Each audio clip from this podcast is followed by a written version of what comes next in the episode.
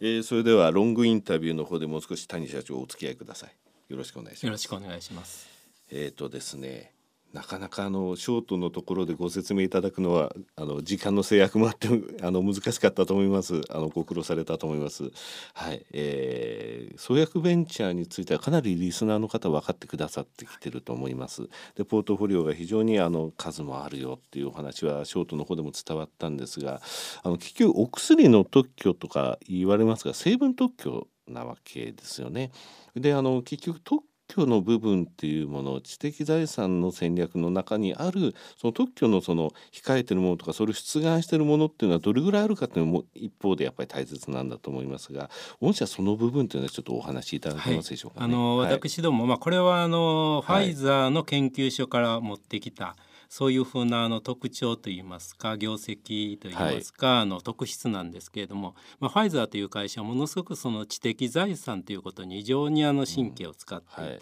で我々もラコーリアもですねその伝統を受け継ぎまして、はい、研究成果を知的財産特許という形でえー、保護していくということには非常に積極的に取り組んでおりますし、はい、また研究員に対してもその特許ということを目指した研究をやるようにというふうな意識が非常に強くございます。はい、で実際のところですね、えー、創立以来ですねファイザーから受け継ぎました特許とは別にですね、はい、2007年の2007年の創立以来ですね我々自身でえー、出しました特許というのは実は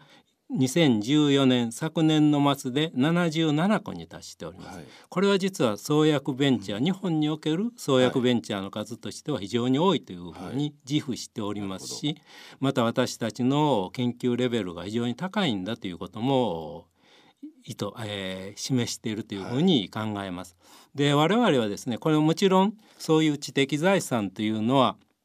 他者の侵入他者からのその妨害を防ぐという、はい、そういうふうな防御的な意味のほかにですね、はい、我々要するにベンチャーですのでそういうふうな我々の持っている知的財産を駆使してですね、はい、他者に対して攻勢を仕掛けるあるいは積極的な知財戦略を展開していくというこの一方では考えております。ですから例えば一つの特許ということを軸にしてですね非常に幅広い特許を取ってでその幅広い特許をあるい先ほども言葉として出てきましたけれどもライセンスしてですね、はい、そしてそれを我々の事業収入の一角に入れていく。つまりその使っていただくことによって我々の収入になる。そういうふうなことも意図しております、はい、そういう意味ではあの知財知的財産ということに年間大体1億円ぐらい実は使っておりましてですね、ねはい、非常にそしかもあの、うん、なかなか実はこれあの今産学共同とか大学でやっておられますけれども実は大学あたりの特許というのはなかなかその費用の点とか、ね、マンパワーの点からなかなか幅広く抑えられないんですけれども我々はまず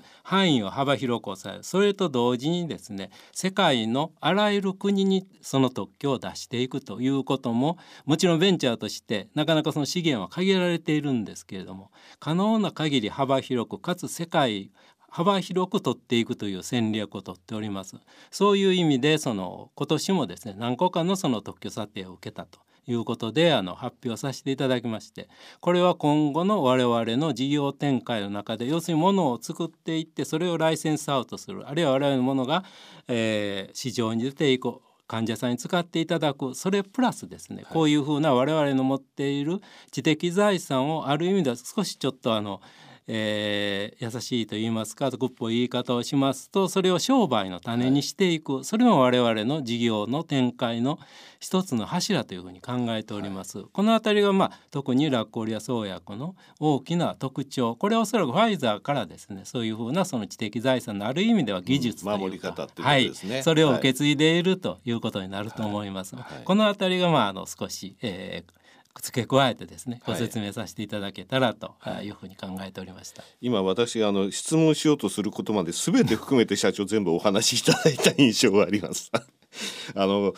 ここの部分をやきちんと守ろうとお金をかけてでも守ろうと。それでこのいわゆる種の部分ですよね。シーズの部分ですよねでこれからあの、えー、創薬のところに入っていくでこの,、えー、この知的財産の部分を使えるのであればそれを使っていただく自分のところでこれは守ってこのまま自分のところでちょっと伸ばすと思ったらあのこのところはそのまま持っておくとかですねいろんな使い方があるんですよね。このやっぱり特許の数っていうのは日本のですね電機メーカーさんでも結局この特許の数で救われた会社さんってたくさんあるんですよ。具体名挙げちゃうと TDK ってそうなんですけれどもねあと富士フィルムさんもそうだったですけども特許の数って本当に大切なんですよね。はいなるほど、えー、ライセンスアウトという部分をこの、えー、特許の部分でも考えられているということですね。はいはい、ある意味これけどブロックするっていうこととこれもなんかあのなんて言いますかねイオンチャンネルみたいな感じですね。そうですね。はい。ボサッと押さえる。はいパカッと開けるあのそれで実は医薬品業界っていうのは、あの他の業界まあ私はそんな経験ないんですけれども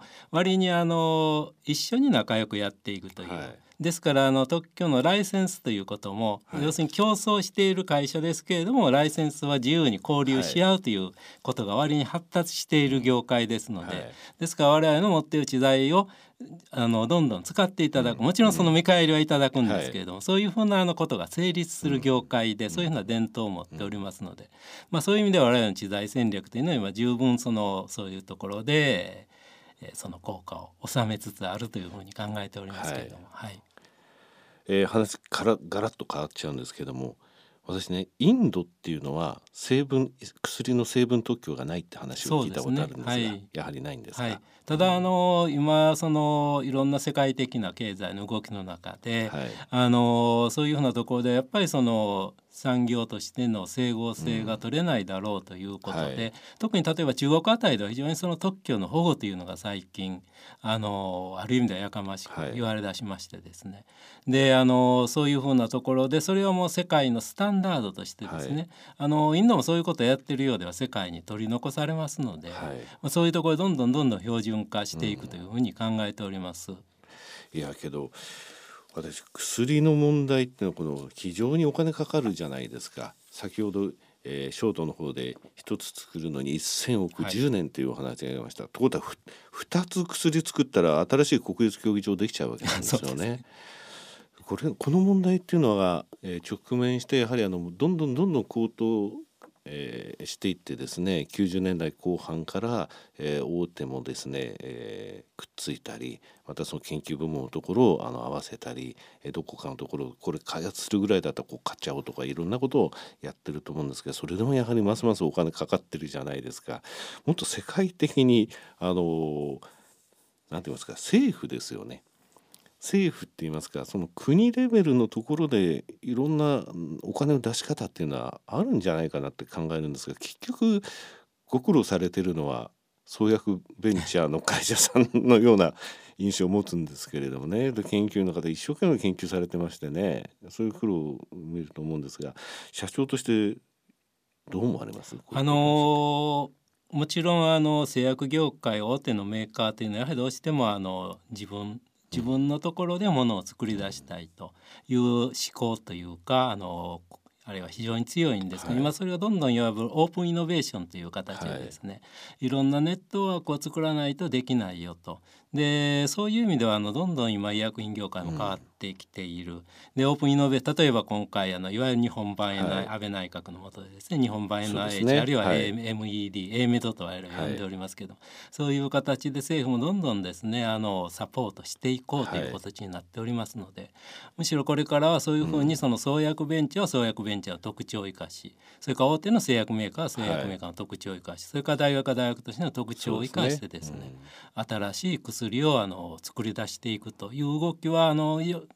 実を結びつつあるというふうに私は楽観しておりますけれども、はい、もっともっと政府はコミットしていいんじゃないかなと私は思うんですね。はい、で投資家の方へたまに創薬ベンチャーって宝探しですよねって言われて私それ絶対違うって言うんですよ。宝探しは自分のお金のためだと。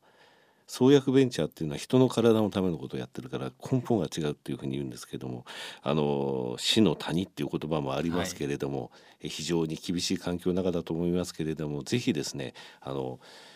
えー、ショートの方で数年後には黒字化というお話ありましたが、はい、これだけ豊富なポートフォリオがありますのでね、えー、黒字化する前でもいいいいのでまたポートフォリオ増えましたとかライセンスアウト出ました。これいよいよ近いですよみたいな、はい。お話をしにですね、はい。番組の方にお越しいただければと思いますので、ぜひそういうはふうにしてはい。思います。ありがとうご私もあの。よく名古屋行きますのであのいあの寄らせていただきます、はい。どうですか？社長増えましたとかですね。はい、ありがとうございます。どこまで進んでますなんて、そんな専門用語全然わかんないんですけどあの社長の顔を見に行きますので。ありがとうございます。はい、ぜひ、えーこのまま頑張ってください。よろしくお願いいたします。本日はありがとうございました。はありがとうございました。